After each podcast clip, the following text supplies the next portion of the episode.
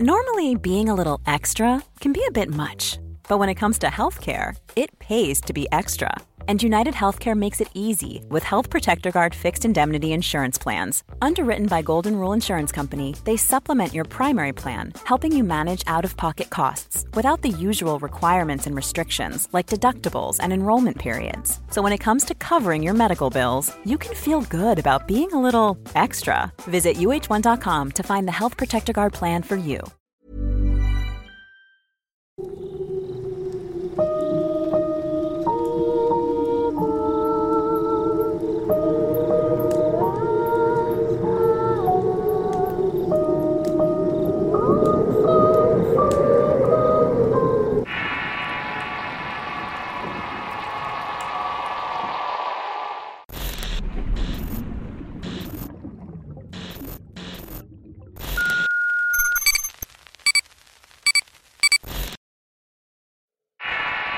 Secreto de Don Herminio. Historia escrita y adaptada por Álvaro Ramos para relatos de horror. Cuando tomé la decisión de estudiar la carrera de Derecho lo hice pensando en encontrar trabajo en alguna empresa donde solamente hiciera contratos, donde solamente me encargara de hacerlos cumplir. Sinceramente no quería litigar, no quería tampoco llegar a ser juez. Eso de tener tanta responsabilidad sobre mis hombros nunca me ha llamado la atención. Escogí una carrera que yo consideraba aburrida porque mi vida es aburrida. Elegí sumergirme en un montón de libros y leyes para no sumarme al mundo real. Era tan cuadrado mi forma de pensar que la posibilidad de que Dios existiera no cabía en mi mente. Si no hay pruebas tactibles para mí es un mito. Eso era lo que yo decía. Fue por allá del año de 1995 cuando entré a trabajar en una notaría pública. Para quienes no son de México, las notarías son las famosas corredurías públicas o firmas de escribanos. Prácticamente se encargan de dar fe y legalidad a los actos que las personas realizan y que necesitan el soporte del Estado. Conservan y resguardan todo tipo de información, documentos e incluso si se necesita pueden tener acceso a grandes fortunas. El poder que pueden llegar a tener algunos notarios es tal que en ocasiones se prestan para actos de mala fe. No era el caso de mi jefe, pero me tocó estar muy cerca con alguien que sí lo hizo. Una mañana el licenciado Ochoa nos llamó a una reunión y al parecer había ocurrido algo grave. Nunca nos llamaban a todos y generalmente las cosas importantes las veía con su hijo y una abogada que fungía como su mano derecha. De hecho, la última vez que estuvimos todos reunidos en su privado, era para avisarnos que posiblemente se retiraría por problemas de salud. Afortunadamente se pudo recuperar y lo pudimos tener con nosotros por más tiempo. Bueno, al menos para mí fue la salvación. Los reuní aquí para avisarles que don Herminio Casares acaba de ser hospitalizado. Al parecer tuvo una caída mientras bajaba de su habitación y sus problemas de gravedad. Para los que tienen más tiempo conmigo saben lo que eso significa. Es momento de comenzar el proceso. Andrea me dice que todo está firmado, pero necesitamos hacer el inventario de sus bienes y sus documentos. Me he comunicado hoy con su médico y me dice que a pesar de la gravedad del viejo es fuerte. Así que seguramente podrá regresar a su casa en un lapso de 15 días. El decir que tenemos esas dos semanas para hacer lo que haga falta.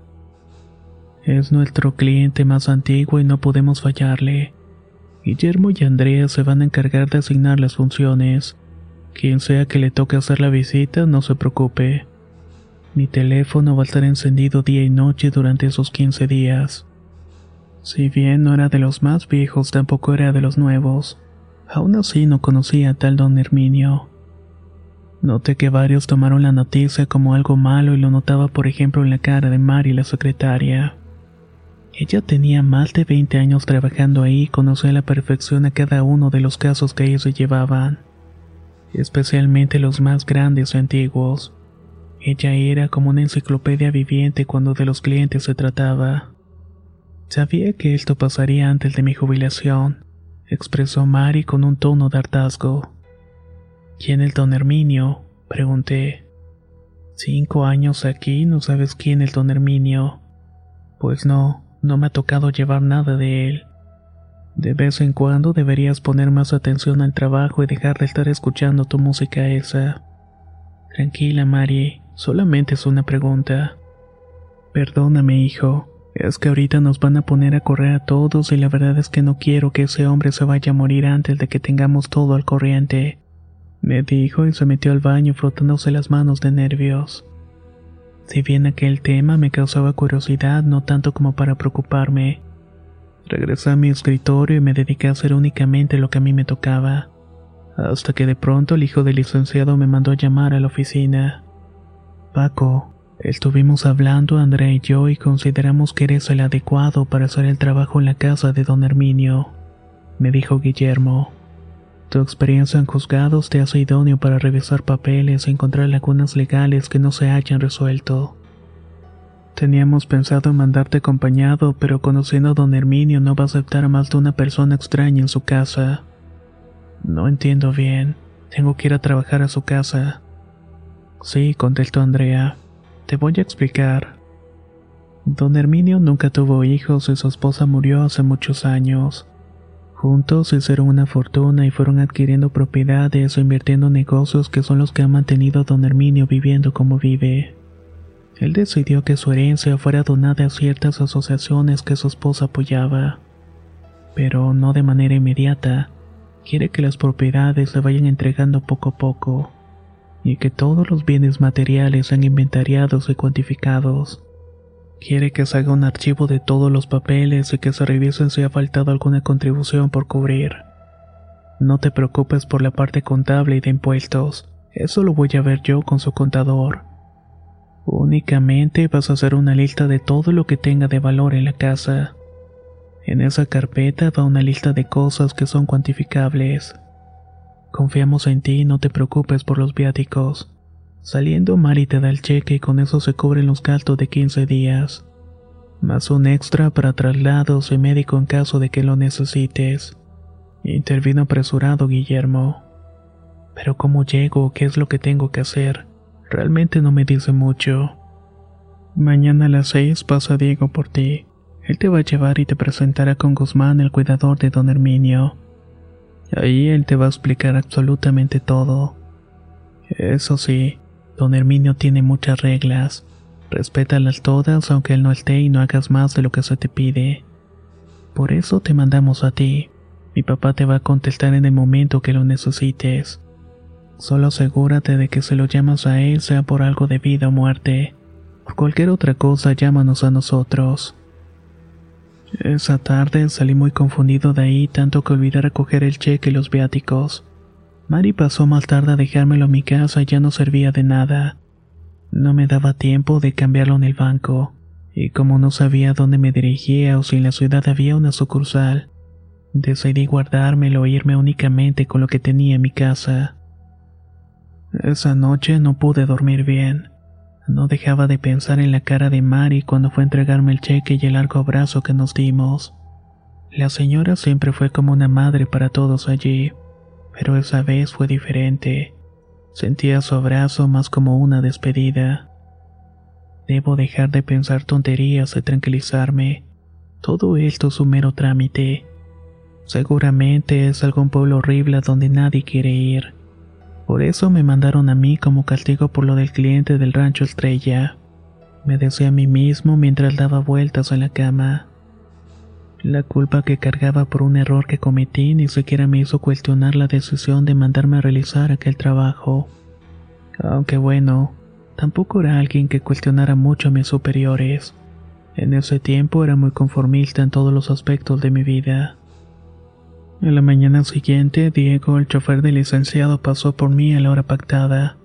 Era un tipo mayor acostumbrado a pasar el tiempo con el jefe, por lo que durante el viaje estuvo muy callado. De alguna manera como que quería llegar rápido a dejarme para poder regresar a estar la mesuela del licenciado. ¿Sabes a dónde vamos? Le pregunté intentando sacarle plática. Pero el huraño chofer solamente se limitó a contestar que si no lo supiera no me hubiera mandado con él. Gente así me pone de malas. Nada les cuesta contestar como la gente con un simple sí y hubiera bastado. Pero no, El señor quiere hacerse el irónico y contestar de malas. En todo caso, no es mi culpa que lo haya mandado de mi chofer. Ese era su trabajo y si no le gustaba podía renunciar. Si ya tanto secretismo me tenía nervioso, la actitud de Diego me puso de malas. Ya quería llegar, pero solamente para bajarme de allí. Fueron como tres horas de camino. Una fue por carretera federal y la siguiente el dos por un camino de terracería que yo desconocía. No es el camino que está a la vista y de hecho debes abrir una reja para entrar por ese camino, el cual con el paso de los días descubrí que cruzaba varios ranchos propiedades de don Herminio. Por esa razón nadie más pasaba por ahí. Era una vía única y exclusivamente para él. Rodeada de árboles y extensas tierras fértiles se lograba ver una enorme casa de tipo victoriana. Parecía una hacienda como esas que ves en las películas extranjeras.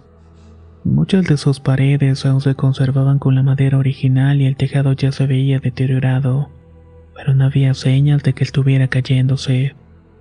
Había un largo y hermoso corredor que se recibía con una pequeña fuente en el jardín principal. En una de las esquinas de la parte superior un ventanal en forma de media luna llamaba la atención. Las cortinas negras cubrían por completo las ventanas. Era imposible que entrara un solo rayo de luz a aquel lugar. Por eso se me hizo raro que mientras nos acercábamos a la entrada de aquella casa viera alguna persona asomarse. ¿Quién podía estar ahí dentro sin la luz del sol? En la puerta principal apareció Guzmán, un hombre delgado con una altura de casi dos metros. Su piel era blanca y cabello largo y delgado con un color casi del mismo tono que el de su piel. Vestía un pulcro traje gris y una corbata azul marino. Los zapatos parecían haber sido lustrados por un cadete del ejército. Brillaban como si fuera un espejo. Sin duda aquel hombre era todo el estereotipo de un amo de llaves. Es aquí, por fin llegamos, me dijo Diego casi susurrando. La orden que me dieron es que te deje y regrese por ti en 15 días. Ni un día más ni un día menos. Así que si llegas a terminar antes y tu vida no corre peligro, Disfruta de unos días extras de descanso. Para este tipo todo era vacacionar, típico de alguien a quien le pagan por estar esperando en la comodidad de un coche a tu jefe. Aún así decidí no hacerle caso a la pésima actitud del chofer y bajé de la camioneta.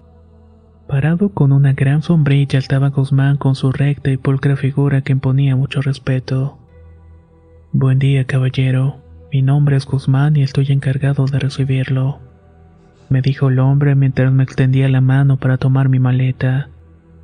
Buen día, mucho gusto. Mi nombre es Paco. Adelante, señor Francisco. Entremos antes de que llueva. A pesar de ser un hombre muy educado, Guzmán nos saludó y ni siquiera volteó a ver a Diego. Prácticamente se ignoraron como si no existiera el uno para el otro. Dentro de aquella vieja casa todo era oscuridad. Pocas zonas del inmueble se alumbraban con la luz del sol. La cocina era una de ellas y de hecho parecía ser la única pieza de la mansión con ventanales y cortinas blancas. Los baños e incluso las demás habitaciones permanecían con las ventanas cerradas y tapadas con gruesas cortinas oscuras de doble tela. Disculpe el tema de la oscuridad. Don Herminio sufre de fotofobia al decir que su cuerpo tiene muy poca tolerancia a la luz solar y para evitar algún malestar mantenemos siempre las zonas de la casa por las cuales más transitan penumbras. Solamente usamos luz de velas pues la luz eléctrica produce en él un efecto negativo. Pero no se preocupe, su habitación cuenta con luz eléctrica y una ventana que se puede abrir, únicamente en caso de que usted lo requiera. Me dijo el hombre mientras íbamos subiendo las escaleras que conducían a las habitaciones. El interior de la casa te hacía sentir pequeño. El recibidor estaba rodeado por una escalinata larga que conduce al segundo piso. Toda la parte central de ese recibidor estaba adornada con animales disecados y un par de sillas de madera puestas al lado de una mesa que tiene un ajedrez. Lo siguiente que pude ver es el comedor, grande y por cierto, pero igual deteriorado. Era una larga mesa para 16 personas y tan solamente 10 sillas casi rotas. Candelabros por doquier y cuadros de paisajes silvestres y no hay una sola fotografía del famoso don Herminio y su familia. La madera cruje conforme das pasos y el rechinido de las puertas es tal que puede escucharse en cualquier rincón de la casa. El pasillo hacia mi recámara es oscuro y frío. Las paredes de madera vieja lo hacen menos acogedor, y el tintineante brillo de las velas te hace sentir que acabas de llegar a un convento del siglo XV. La habitación no era muy diferente. Mientras Guzmán me explicaba dónde se encontraban las cosas, yo no dejaba de mirar por la ventana hacia lo que parecía ser un almacén. Por alguna razón ese almacén tenía barrotes de metal en la parte de afuera, además de que no estaba construido de madera como el resto de la casa y muebles aledaños. Este era completamente de hormigón y la puerta parecía ser muy resistente. Parecía obvio que era una construcción más nueva que toda la propiedad. Escuchó lo último que le dije, me preguntó Guzmán subiendo la voz para llamar mi atención. No, disculpe, me quedé intrigado. ¿Por qué su almacén tiene barrotes en la parte de afuera? El hombre, visiblemente molesto por ignorarlo, evadió mi pregunta y repitió. Tenemos siete sencillas reglas en la casa, que si usted cumple a cabalidad no tendrá ningún problema. Pero si comienza a incumplirlas seguramente conocerá la causa del mal humor de don Herminio.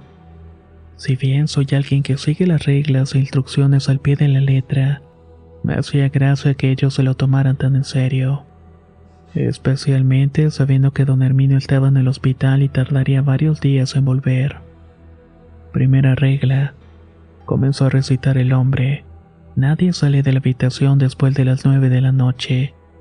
Todos escuchan esta casa y si don Herminio no te pide que salga no lo hagas. Segunda regla. El baño se toma antes de las 6 de la tarde y solamente una vez por día. Todo por cuestiones de ahorro del agua. Tercera regla. Las ventanas no se abren. Cuarta regla. El almacén blanco, la caballeriza y la capilla están terminantemente prohibidas para personas ajenas a don Herminio y a mí. Quinta regla. No se permite ningún tipo de señal de radio o música dentro de la casa. La sexta regla es que una vez cerrada la puerta de la habitación no se abre a menos que escuche la voz de don Herminio o la mía. Séptima y última, está prohibido platicar con la servidumbre. De todas las reglas que me dio, la última me parecía extraña. Desde que llegué no vi o escuché a nadie más dentro de la casa. El único que parecía estar a cargo de todo era el mismo Guzmán. Y aún así no era nadie para cuestionar sus reglas. Solamente acepté y dije que no tuviera cuidado, era bueno para seguir las instrucciones. El hombre me miró de manera inusual y dijo, al principio así son todos. Toda esa tarde me la pasé en la habitación y leí los documentos que me habían dado en la notaría. Hacía un repaso de la lista de cosas que ya se tenía desde la última visita. Intentaba organizar para terminar aquel trabajo lo antes posible. Sabía que vendrían por mí pasados los 15 días, pero no me dijeron que yo no podía irme por mi propio pie desde el lugar. Al caer la noche, el viejo Guzmán tocó la puerta y la servidumbre ya se había ido y habían dejado preparada la cena. Lo invité a pasar y me acercó un plato con un emparedado y un vaso de té. Aquí comemos carne de cerdo casi todos los días. La crianza de porcinos es la actividad principal del rancho. El té es para que te haga digestión más rápido, agregó el hombre.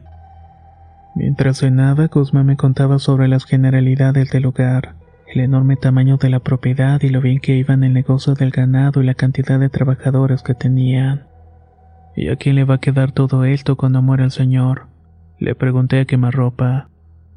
El espicado señor se levantó de la silla, me quitó el plato vacío de las manos y salió. Que pase buenas noches, señor dijo con esa voz profunda que lo caracterizaba. A la mañana siguiente comencé mi trabajo y quería empezar lo antes posible. Me sentía animado y con mucha energía y había dormido casi 10 horas. Sentía mi cuerpo totalmente relajado. No sé si era por haber dormido en aquella cómoda cama por el aire puro del campo, pero sin duda esa primera noche fue de total descanso. Cuando bajé al recibidor noté que habían cuatro cajas con documentos. todos en desorden y algunos estaban casi ilegibles. No se les veía la tinta, pero alcanzaba a ver las firmas. Cargué las cajas hasta la mesa del comedor para comenzar a trabajar. Estuve casi dos horas leyendo papeles y desempolvando los documentos, hasta que por fin pude conocer a la servidumbre. Aurora, una mujer de unos 50 años, apareció detrás de mí con una voz dulce y me preguntó si quería algo de desayunar. Estaba tan concentrado con lo mío que cuando la escuché hablar de un salto y la mujer se disculpó y volvió a ofrecerme algo de comer. Acepté y aproveché la interrupción para descansar y la acompañé a la cocina y sentí como la luz natural me cegaba por el momento. Pasar tanto tiempo en la oscuridad o bajo la luz tenue provoca en nuestros ojos un efecto de adormecimiento. Y cuando los rayos del sol entran por nuestros ojos, la primera reacción es de mucha sensibilidad. Con el tiempo uno se acostumbra, me dijo Aurora. Lástima que usted no va a estar mucho tiempo aquí. Así es, solamente 15 días o menos. Así es, joven, o menos, respondió. ¿Dónde está Guzmán? Debe estar supervisando a la gente del campo. Él aquí se encarga de todo cuando don Herminio se enferma. ¿Y don Herminio se enferma muy seguido? Pues lo normal. Por su edad ya cualquier cosa le cae mal. Cada vez es más común que salga del rancho. Pero me imagino que tiene hijos o familiares que lo ven cuando está en el hospital. Porque por lo visto Guzmán nunca sale del rancho, ¿verdad? Eso no lo sé, joven. Únicamente Dios sabe. Era un hecho que para trabajar en el lugar tenías que ser sumamente discreto y misterioso. La verdad a mí no me importaba en lo más mínimo la vida personal de don Herminio. Solamente quería saber algo que pudiera ayudarme a avanzar más rápido con el trabajo. Tal vez debía dejar una herencia o prevenir un juicio de intestado y eso me facilitaría mucho las cosas. Ese día no había Guzmán por la casa y era extraño que alguien que parecía respetar las reglas tanto como yo anduviera así como si nada. Tomé mi baño antes de las seis de la tarde como se me había indicado. Me recosté a leer mientras esperaba la cena y abajo no se escuchaba un solo ruido y no sabía si Aurora seguía en la casa. Así que por una mezcla de hambre y curiosidad decidí bajar a comer algo aunque ya pasaban de las nueve de la noche. Abajo era total oscuridad. El crujir de la madera que salía de cada uno de mis pasos se intensificaba por el eco. No había una sola luz encendida y las ventanas permanecían cerradas. Tomé una vela que estaba siempre en la mesa del centro, la encendí y pude alumbrar un poco el sitio. Todo parecía muy tétrico por las noches. Los enormes muebles te hacen ver sombras donde no hay nada. Y el movimiento de la flama hace que la luz parezca hipnotizarte. Pero es ese silencio lo que te desespera hasta que escuché un golpe. Aquello no era un golpe cualquiera. Venía de abajo y venía del piso. Si bien no era una zona de mucho frío, que había la posibilidad de que tuviera caldera y que las tuberías fueran tan viejas como su dueño aunque haciendo memoria mi recámara no tenía calefacción. No hice caso a aquel ruido y seguí caminando hasta la cocina y al abrir la puerta una sombra me alertó. No podía ser Aurora. Esta sombra era mucho más alta y corpulenta. Tampoco parecía ser Guzmán, pues su delgada figura no coincidía. Caminé hacia atrás lentamente y si era un ladrón tenía que correr a mi habitación lo antes posible. Salí de la cocina y en ese momento comencé a correr.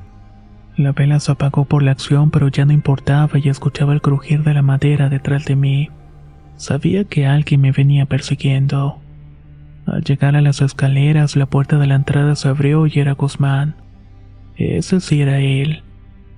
El hombre, al verme corriendo y asustado, cerró de inmediato y dejó la casa de nuevo en la oscuridad.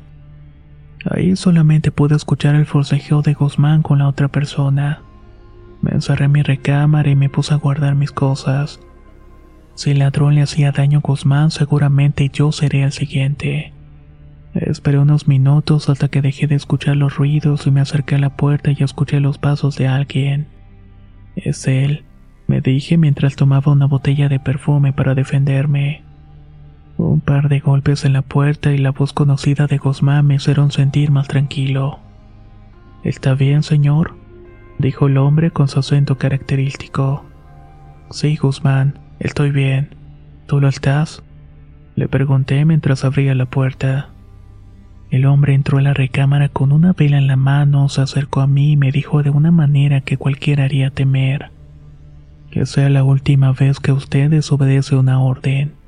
Se le dijo que nadie sale después de las nueve de la noche y nadie significa nadie. Me disculpé y le expliqué que tenía hambre y que no sabía si estaba solo en la casa, pero que no me imaginé que alguien hubiera entrado a robar la comida.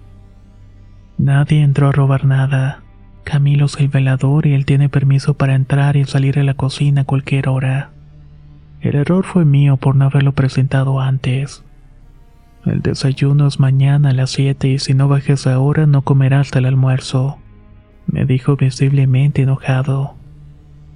Al día siguiente decidí que no quería pasar 15 días en ese lugar.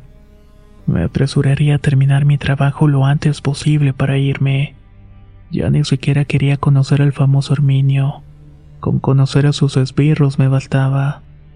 Estuve encerrado en el despacho de don Herminio por órdenes de su empleado y los siguientes días no pude ver la luz del sol. Desde que amanecía el tipo me acompañaba a ese despacho y me dejaba ahí constantemente llegaba con más y más documentos para revisar. Algunas cajas únicamente contenían revistas viejas, ni siquiera tenían que ver con las propiedades del jefe. Ya sentía que solo estaban tratando de hacer que perdiera el tiempo. Cerca del día 8 le pedí a Guzmán un teléfono para hablar con mi familia para decirles que estaba bien. Pero él me lo negó y según su explicación es que en el rancho no había teléfonos.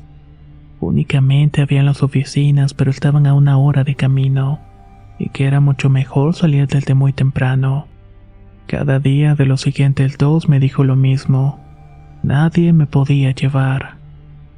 Comencé a sentirme más como un prisionero que como un invitado. Sabía que mi instancia en el lugar era laboral, pero de todas maneras esperaba un poco más de cortesía de su parte.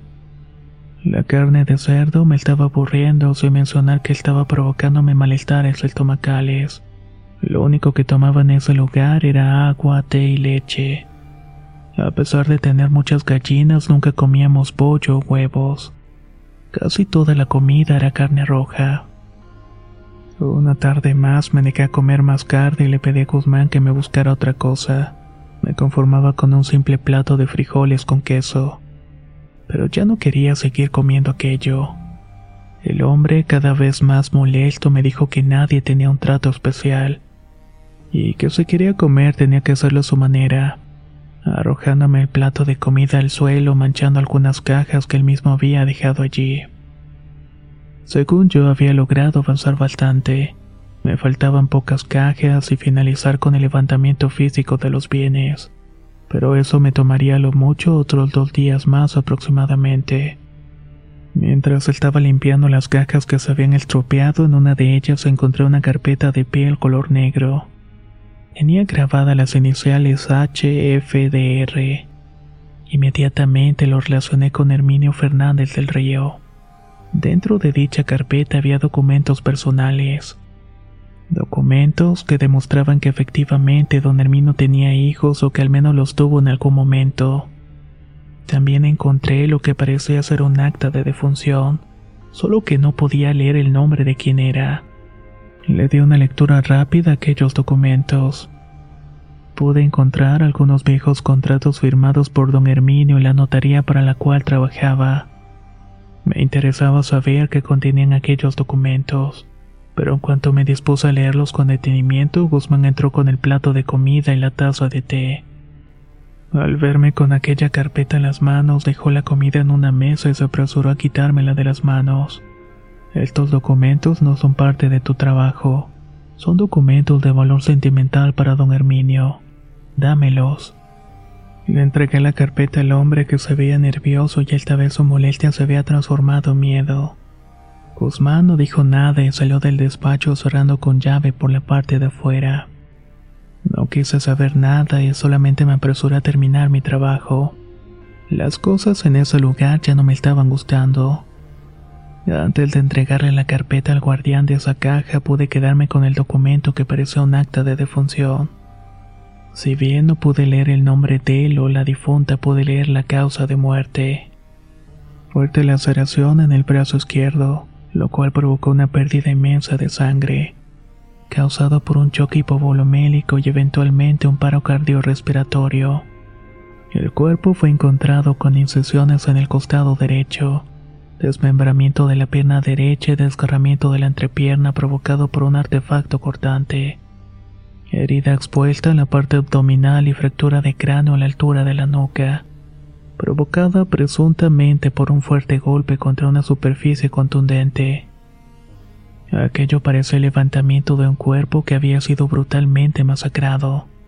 Lo más impactante fue la parte donde decía la finada contaba con seis meses de gestación. Leer aquello.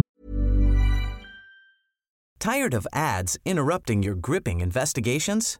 Good news. Ad-free listening is available on Amazon Music for all the music plus top podcasts included with your Prime membership. Ads shouldn't be the scariest thing about true crime. Start listening by downloading the Amazon Music app for free or go to amazon.com slash true crime ad free. That's amazon.com slash true crime ad free to catch up on the latest episodes without the ads. Spring is my favorite time to start a new workout routine. With the weather warming up, it feels easier to get into the rhythm of things. Whether you have 20 minutes or an hour for a Pilates class or outdoor guided walk, Peloton has everything you need to help you get going.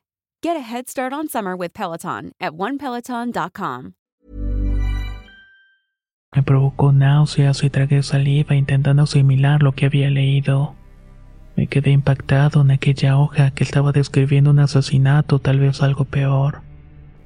Por esa razón había borrado el nombre de la víctima y el nombre de la firma quien dio fe y legalidad a aquella monstruosa imagen. Ahora sí estaba decidido a irme. Estaba durmiendo en una casa de gente que no parecía ser quien decía y algo en mi interior me estaba indicando que la gente de la oficina también era parte de esos secretos. No por nada era el mejor cliente de la notaría. Esa tarde le anuncié a Guzmán que me iría al día siguiente, si bien no había terminado el trabajo, mi estado de salud estaba empeorando. Y ante eso la ley me protege como trabajador.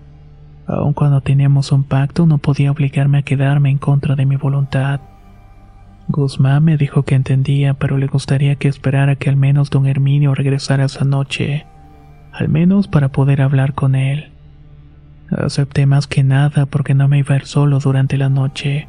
Ni siquiera recordaba bien el camino y mucho menos en la oscuridad. Esa noche escuché mucho ruido en la parte baja y se escuchaban al menos tres voces diferentes. Salí de la habitación sin hacer ruido y me oculté en la oscuridad para no ser visto. Ahí pude ver cómo Guzmán y Aurora ayudaban a un anciano a entrar en la habitación del fondo, la habitación de don Herminio. Ellos no me vieron pues la vela con la cual alumbraba no alcanzaba a iluminar el rincón donde me había ocultado, pero yo sí los podía ver perfectamente. Noté que el anciano iba vendado de un brazo y cojeaba de una pierna. Tenía moretones en la cara y se le dificultaba respirar. Parecía como si hubiera tenido un accidente o como si le hubiera molido a golpes. No parecía haber estado hospitalizado por su avanzada edad como nos dijeron. A la mañana siguiente y con la maleta preparada me presenté ante Guzmán para decirle que me iba. Si tenía que hablar con don Herminio ese era el momento. El hombre me dijo que su patrón dormía a causa de los tranquilizantes que le habían recetado, pero que en cuanto despertara me iba a atender. Mientras tanto, podía salir a dar un paseo por la propiedad si así lo quería. Durante esos once días no había salido de la casa para nada. Era obvio que iba a tomar esa oportunidad al menos para conocer un poco de lo que Ace hacía. Caminé un poco y volví a ver aquella bodega blanca en la cual tenía prohibido acercarme. A estas alturas ya había roto alguna regla de la casa, así que romper otra en mi último día ya no me parecía tan grave. Me acerqué sin que se dieran cuenta, las pequeñas ventanas parecían tapadas con cartón. Era como si no quisieran que la gente viera su interior o tal vez era para impedir que penetraran los rayos del sol. Noté que la ventana más pequeña tenía una parte rota y con la ayuda de unos troncos pude subir para terminar de romperla toda. Metí la mano para quitar el cartón y poder ver lo que había en el interior. Para mi sorpresa no había absolutamente nada. Aquel almacén solamente tenía en su interior una coladera justamente en el centro. Se veía que se usaba pues había manchas de agua y de otra sustancia que cubría el suelo, además de que despedía un olor a cloro y animal muerto.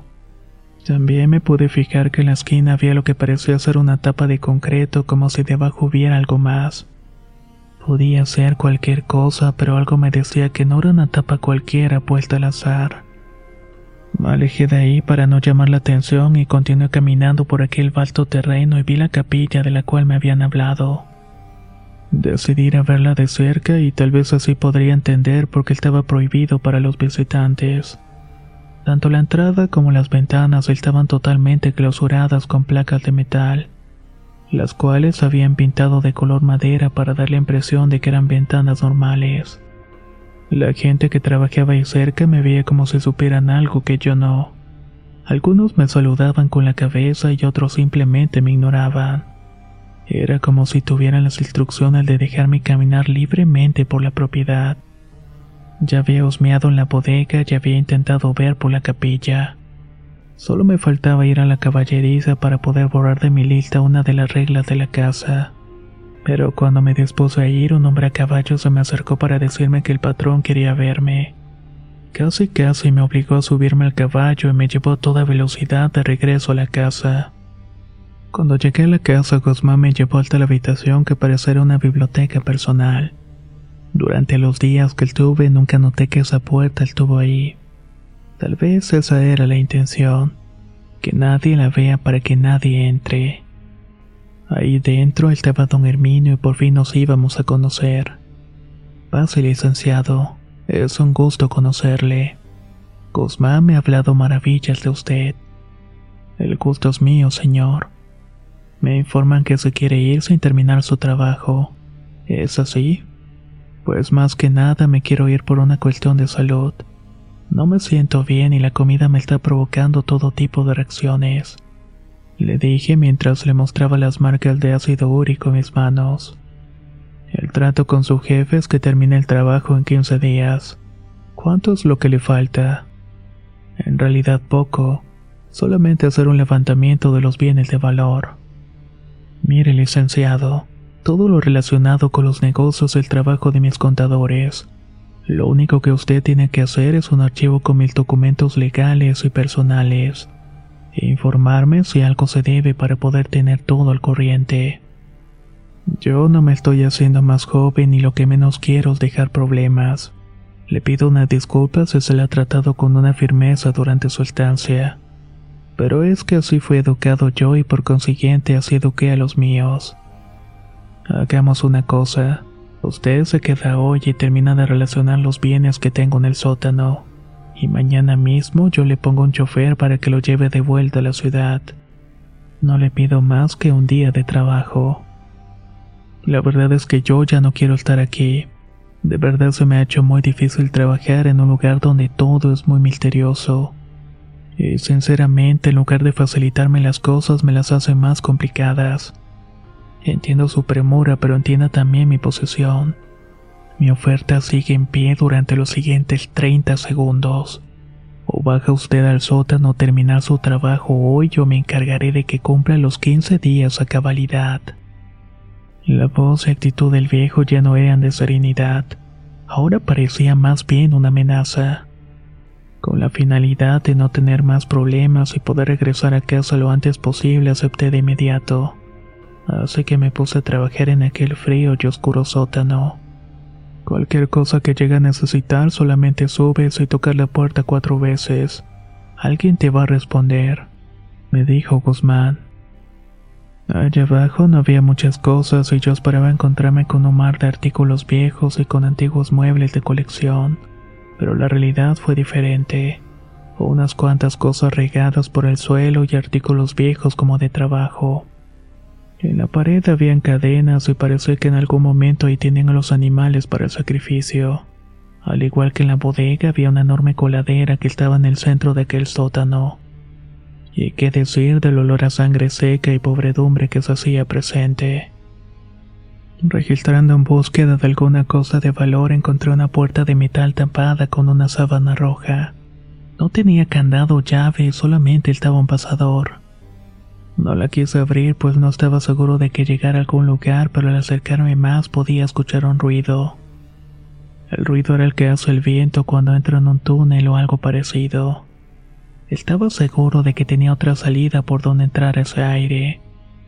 Aunque estaba intrigado, también estaba apresurado y no pensaba pasar más tiempo en ese lugar. Quería irme. No sé cómo explicarlo, pero de alguna manera sabía que no debía seguir aquí. De pronto un ruido como de un animal me alertó. Se escuchaba una respiración rasposa como jadeante. Podía escuchar que algo estaba olfateando y seguramente era mí. Intenté salir del sótano previendo de que aquella puertezuela fuera a salir algún cerdo salvaje con tanta hambre que pudiera atacarme, pero aquella puerta estaba cerrada por fuera. Ábrame, ábrame, gritaba con todas mis fuerzas. Guzmán, ya terminé mi trabajo, ábreme la puerta. No tenía respuestas y si ponía atención podía escuchar pasos y voces que se apresuraban a terminar alguna labor. Estaba seguro que me habían escuchado, pero por alguna razón los trabajadores tenían la instrucción de no ayudarme. En ese momento escuché la partezuela abriéndose de golpe. El sonido del pesado metal contra la pared provocó un eco tan fuerte que tuve que taparme los oídos por las vibraciones. Lo siguiente que pude ver fue lo que parecía ser un hombre completamente desnudo y muy corpulento saliendo de aquel túnel. Tal vez pudiera exagerar, pues el miedo hace que veamos el peligro todavía más amenazante. Pero podría jurar que ese hombre que caminaba en cuatro patas podría medir unos dos metros de altura. Tenía la espalda totalmente encorvada y los pies parecían ser de un chimpancé. Eran enormes y peludos y los músculos que se le marcaban con cada paso que daba me podía dar cuenta que tenía mucha fuerza. No hablaba y se comportaba como si fuera un animal olfateando todo el lugar y en ese momento me di cuenta que donde debería estar sus ojos no había más que carne. Aquella cosa era ciega y por eso usaba el olfato para localizarme. Ahora entendía por qué nadie respondía a mi llamado y corrían para estar atentos a cualquier cosa. No estaban atentos de mí. Esperaban a que aquello terminara conmigo para limpiar el desorden. Aquello estaba jadeando y dejaba caer su saliva por todo el piso. Esa saliva parecía estar mezclada con sangre pues tenía un tono cobrizo. Apestaba horrible y era como si tuviera meses en recibir un baño. Su órgano sexual parecía estar excitado y era como si aquella cacería le provocara una visible emoción. De inmediato comencé a ver todo a mi alrededor y tenía que ubicar algo con lo cual defenderme en caso de que aquella bestia me atacara. En el fondo del sótano pude divisar un juego de martillos colgados en la pared. El problema era que cómo iba a llegar hasta allá sin ser detectado por aquella bestia semihumana. Intenté dar un paso y la madera crujió lo suficiente para alertarlo. Ahora me había escuchado y ya sabía hacia dónde caminar. Aquello comenzó a avanzar lentamente hacia mí y movía la lengua de manera grotesca y enseñaba su horrible y demacrada dentadura en señal de presencia. Me parecía muy impresionante cómo lo que parecía ser un hombre podía comportarse como un animal. Y lo peor era imaginar las cosas horribles que hacía en el sótano de aquella casa. Aquello realmente era una persona. ¿Cómo se llamaba antes de convertirse en eso? ¿Y qué tuvo que pasar para que perdiera su humanidad de esta manera tan horrible? Me di cuenta que si lo dejaba avanzar lo suficiente podía saltar desde la escalera hacia un mueble viejo así ganaría tiempo para correr hacia el martillo. Así que lo esperé y mi cuerpo no dejaba de temblar del miedo, pero mi cabeza procesaba las cosas de una manera inusual. El miedo y el peligro que corría hacían que yo estuviera más alerta que nunca. Eso es lo bello del ser humano. Siempre en los peores momentos es capaz de sacar su mejor versión. Aquello comenzó a subir las escaleras como si fuera una lagartija con sus brazos que hacen posesión de escuadra sacando la lengua de manera veloz. Cuando estuvo lo suficientemente cerca de un salto y aquello no supo qué hacer. Corrí hacia el fondo de ese sótano y el hombre dio la vuelta para buscarme de nuevo. Armado con dos viejos y oxidados martillos, decidí caminar sin hacer ruido. Entrar al túnel y cerrarlo en cuanto pudiera y ni siquiera sabía si se podía hacer todo aquello. Pero lo repito, mi mente estaba trabajando de una manera increíble en ese momento. Me quité los zapatos y comencé a caminar lentamente hacia la puerta de metal que estaba allí. Aquello no paraba de olfatearme, para ser un animal no tenía muy buen olfato. Estaba unos dos metros de la puerta cuando aquello se me adelantó y se metió. Había regresado por donde llegó y yo seguía sin saber qué hacer. Era obvio que nadie me abriría la puerta y lo único que me quedaba por hacer era seguir ese camino. Me estaba arriesgando a que aquello me hiciera daño dentro del túnel. No tenía opción y vi al hombre bestia perderse en aquel oscuro pasadizo. Decidí seguirlo sin hacer mucho ruido. El olor era lo peor. Se respiraba muerta ahí dentro y se respiraba la pobredumbre y la sangre de lo que parecía ser un matadero.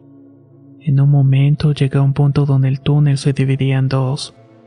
Hacia ambos lados se veía igual de oscuro, pero tomé el camino de la derecha que me indicaba que allí era donde se ocultaba aquel extraño deforme ser. Avancé por ahí hasta ver una escalera pegada a la pared de piedra. Subí y al llegar al tope tuve que remover una pesada placa. Al salir al exterior del túnel me di cuenta que estaba dentro de la bodega blanca a la cual todos teníamos prohibido entrar. Sin duda y por la ubicación del terreno el otro camino me hubiera llevado hacia la capilla. Ahí es donde seguramente estaba encerrado la mayor parte del tiempo aquel hombre, aquella bestia o lo que sea que fuera aquello. Intenté romper las puertas y las protecciones de la ventana y tenía que ser cuidadoso de no llamar la atención. Si alguien se daba cuenta de que seguía vivo podía ser lo último que hiciera. Por alguna razón nadie me estaba buscando. Entendí que tal vez pensaban que aquel hombre acabaría conmigo de alguna manera. Ellos esperarían a que pudiera tranquilizarlo y en ningún momento contaron con que yo siguiera vivo. Los minutos pasaron y yo seguía intentando romper la puerta, hasta que vi a una persona acercarse a la bodega. No sabía si pedirle ayuda o esconderme y no sabía si todos los trabajadores de aquella hacienda estaban al tanto de lo que ahí pasaba. Sinceramente estaba metido en una especie de juego macabro. Me alejé de la ventana para no ser visto y mientras esperaba que aquella persona pasara un montón de ratas salieron del túnel. Parecía que estaban huyendo de algo. Sabía que aquello venía en dirección y el miedo de los redores buscando dónde se escondiera me lo indicaba. Como pude me aferré fuertemente de los barrotes de la ventana y permanecí colgado unos minutos. Únicamente me apoyaba con los pies en la pared para no caerme. Ahí aquel monstruo hizo su aparición. De las fauces le colgaba una rata muerta y ensangrentada y de un bocado se la tragó. El asco que me provocaba no era ni la mitad del miedo que estaba sintiendo. Permanecía callado y esa era mi única salvación. La luz del sol cada vez era menor y habían pasado tanto tiempo ahí dentro que pronto oscurecería. Y entonces ahí no habría escapatoria. Recordé las muchas veces que llegué a escuchar ruidos que provenían del piso, ruidos extraños que yo pensaba en las calderas. Recordé las tantas veces que Guzmán me mintió haciéndome creer que las cosas que yo notaba extrañas eran a causa de la edad de aquella oscura mansión. Esa bestia se acercó a mí atraído por el chillido de las ratas y cuando pensé que mi momento había llegado, el gruñido de un cerdo se escuchó fuera de aquella apartada bodega. Para mí ese animal fue la salvación y para aquella bestia significaba que la cena estaba servida. Como si fuera un perro adiestrado, la bestia dio pasos hacia atrás buscando una esquina. La pesada y vieja puerta de metal se abrió lentamente y una figura conocida se hizo presente. Era Guzmán.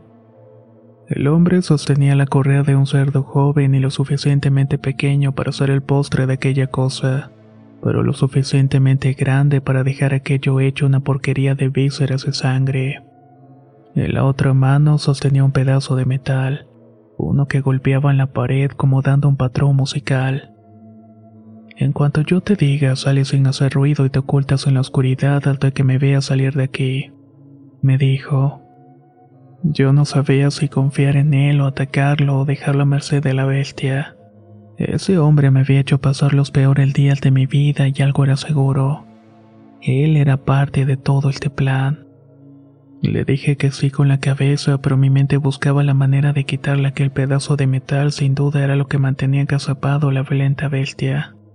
Quería quitárselo para que no pudiera defenderse y tal vez con fuerza empujarlo para que fuera devorado en vez del cerdo. Pero no pude. Vi la puerta tan abierta y corrí como él me lo indicó. No sabía dónde ir y recordé que me dijo que me ocultara en la oscuridad. Y entonces corrí precavido hacia un montón de árboles alejados de las luces del rancho. Ahí esperé a verlo salir, pero siempre con la guardia alta. Esta vez ya no me iba a fiar ciegamente de nadie. El hombre salió cerrando la puerta cual fortín y en ese momento comenzó el festín. Los chillidos del cerdo eran tan horribles que describirlos no tendría comparación. El sonido, los golpes y los azotes ahí dentro eran dignos de una película de terror. Luego vi al delgado hombre caminar hacia el campo como esperando mi señal. Se quedó parado y al verme decidió caminar hacia la mansión y al hacerlo únicamente gritó, Sin mí no vas a salir. Guzmán tenía razón y a pesar de que sabía por dónde estaba la entrada, también sabía que había gente cuidando el rancho por las noches. Y estos tenían la orden de disparar en el momento que algo se moviera. Era obvio que dentro de ese lugar lo que menos importaba era la ley. Antes de que se alejara más y no pudiera hacer nada, le lanzó un silbido para llamar su atención. Al escucharlo, caminó en mi dirección y sin verme comenzó a hablar. Vas a salir de aquí, pero no vas a regresar nunca a tu ciudad. Date por desaparecido, por muerto. Ay, mira tú, y como sea te es más fácil volver a empezar. Decía mientras fingía estar orinando. Tu familia te va a llorar un tiempo, pero como todos algún día te van a olvidar. Créeme, a todos nos pasa lo mismo.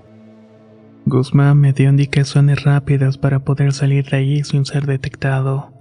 Tenía que cruzar un campo de maíz y luego buscar un río. Fue claro que para salvar mi vida yo tenía que pasar por muerto de ahora en adelante. Pues el último muerto que decidió revivir ahora tiene que hacerlo en condiciones infrahumanas. Ve hasta el camino del cerro y pregunta por Jordán.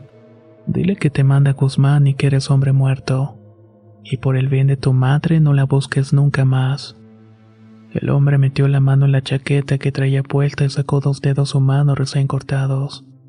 Me dijo que uno lo tirara cuando llegara a la carretera federal cerca de una escuela secundaria. El otro dedo se lo quedó él. Míralo bien para que recuerdes lo pequeña que es la vida humana cuando yo llegué aquí tenía un ego como el tuyo inmenso. Pero mírate ahora, reducido únicamente a un simple dedo. Guzmán se dio la vuelta y siguió su camino hacia la vieja mansión. Ni siquiera volteó para confirmar con quién estaba hablando.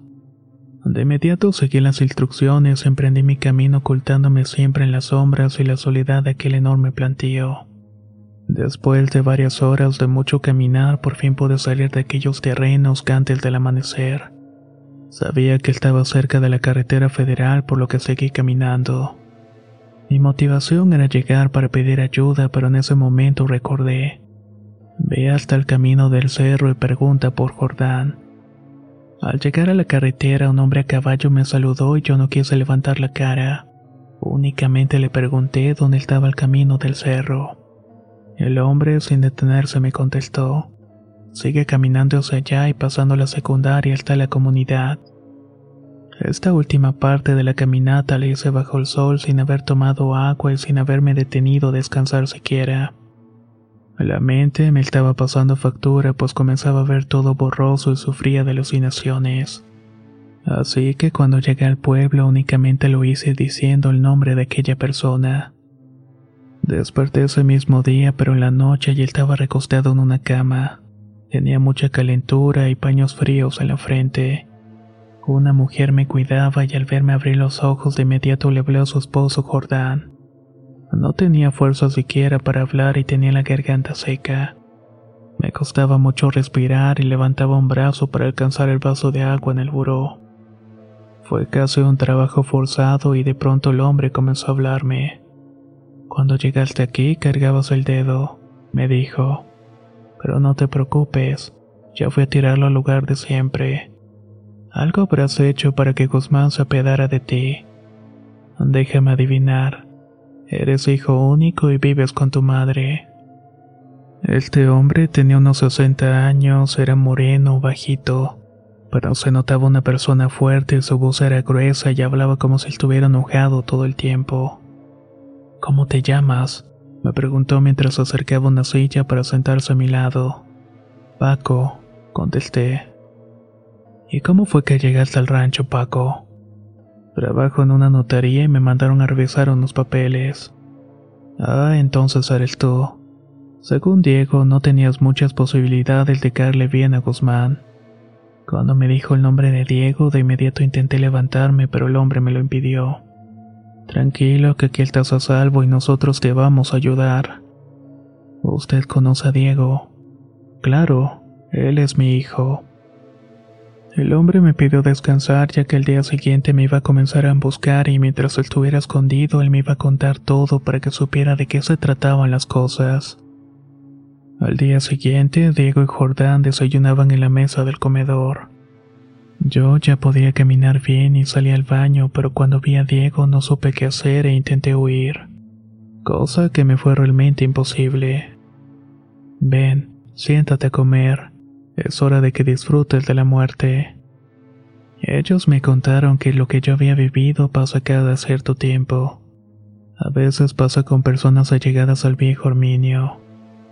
Dice que son una especie de sociedad secreta que lleva operando de la misma forma desde el año de 1877, año en que esa mansión fue fundada. Originalmente fue construida por adinerados estadounidenses, pero con el paso del tiempo pasó a manos de aquella cofradía.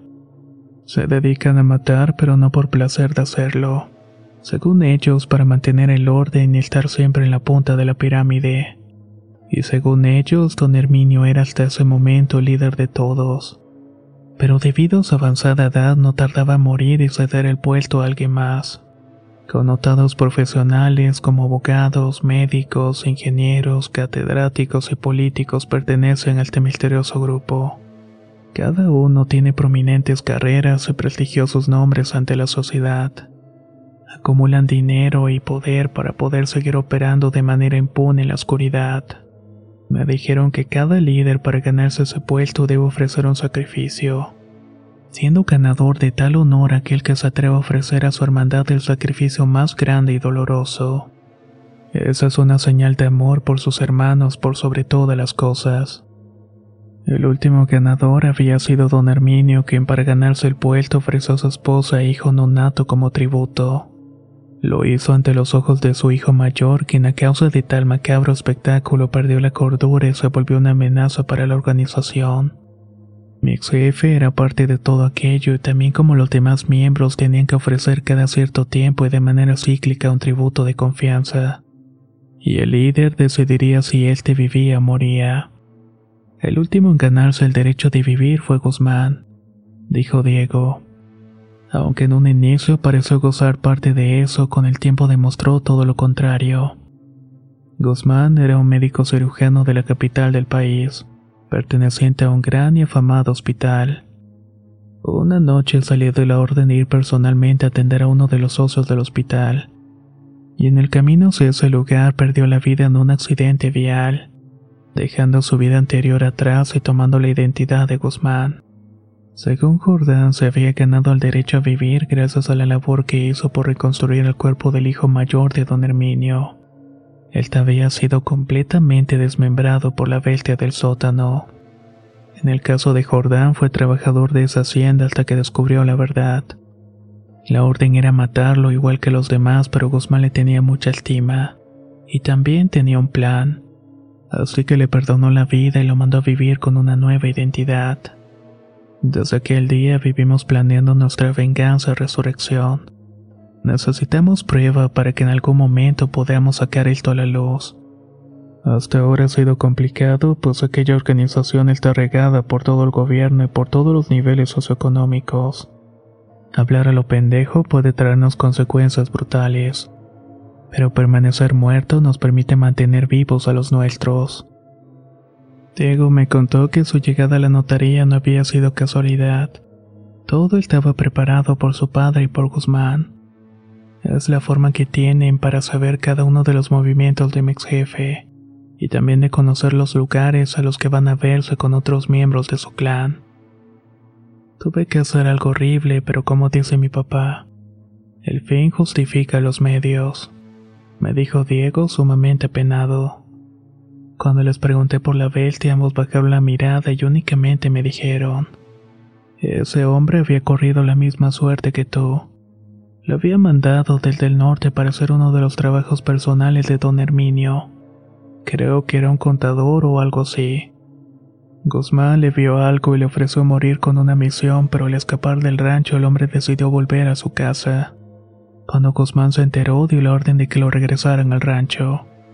Fueron dos policías estatales quienes lo detuvieron y lo entregaron. Esto fue a base de una brutal golpiza y tortura. Y ese hombre joven se convirtió en algo que ronda por el sótano de ese horrible lugar. Ya nadie recuerda su nombre o su cara antes de las operaciones. Nadie recuerda siquiera su presencia. Y lamentablemente afuera ya nadie lo busca o lo vela. Ese es el castigo para quienes no aceptan la oferta de Guzmán. Yo no sabía qué pensar de todo aquello. Estaba escuchando casi la trama de una película de suspenso y quería hacer mil preguntas y pedir que me dejaran despedirme de mi madre. Pero en eso alguien llamó a la puerta y nos interrumpió. Jordán abrió la puerta y dos hombres entraron para decirle que Diego tenía que irse. Guzmán había entregado el dedo al viejo Arminio y pronto la policía iba a comenzar a buscar al ficticio muerto. Actualmente somos 12 y contigo 13. En esta misma semana le entregan un cuerpo a tu familia y esperemos que te olviden pronto. Cuando Guzmán lo crea conveniente, te tendrás que ir a otro estado cerca de un miembro de esta hermandad y comenzar una nueva vida y esperar órdenes. Ahora eres parte de nosotros, y si tú no nos fallas, nosotros no te tendremos que matar. Mi madre falleció en el año 2001. La última vez que tuve contacto con Diego me dijo que Guzmán ya no estaba en el rancho y que seguramente pronto lo iban a mandar a él dándome a entender que Guzmán había muerto y que ahora le tocaba a Diego continuar con su deber. El nombre de don Herminio ha desaparecido de cualquier base de datos gubernamental. Con la llegada de Internet intenté buscar su nombre en varios registros públicos de la propiedad, pero no pude encontrar nada relacionado con este hombre. O tal vez es el título que reciben quien ocupa su lugar. Por mi parte, hace años que trabajo en una importante constructora propiedad de un grupo de poderosos y millonarios hombres. Hombres a los que solamente una notaría en el país le hace los trámites, y con la que solamente un hospital tiene convenio de colaboración. Sé que estoy en el lugar correcto, pero viviendo una vida que no escogí. Cuando recuerdo todo lo que me perdí a causa de aquel grupo de gente, no puedo evitar pensar en que no existe tal cosa como el bien y el mal. Ni nosotros somos los buenos buscando venganza a causa de matar, ni ellos son los malos causando muerte para prosperar. Estoy harto de vivir para ejecutar un plan que lleva más de 40 años sin progresar. Un plan que así como van las cosas puede que nunca se llegue a concretar. Un plan tan inútil como nuestra existencia. En ocasiones me pongo a pensar que me duele más esta vida que lo que me pudo doler enfrentarme a aquella bestia en aquel horrible lugar. Sinceramente me pesa todo aquello y la decisión que tomé en ese momento.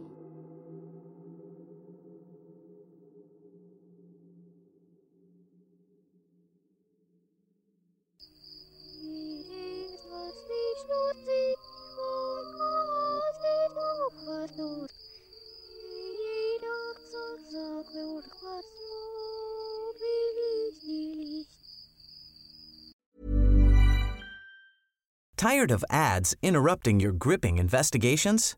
Good news. Ad-free listening is available on Amazon Music for all the music plus top podcasts included with your Prime membership. Ads shouldn't be the scariest thing about true crime. Start listening by downloading the Amazon Music app for free or go to amazon.com slash true crime ad free. That's amazon.com slash true crime ad free to catch up on the latest episodes without the ads. A lot can happen in three years, like a chatbot may be your new best friend. But what won't change? Needing health insurance. United Healthcare Tri Term Medical Plans, underwritten by Golden Rule Insurance Company, offer flexible, budget friendly coverage that lasts nearly three years in some states. Learn more at uh1.com.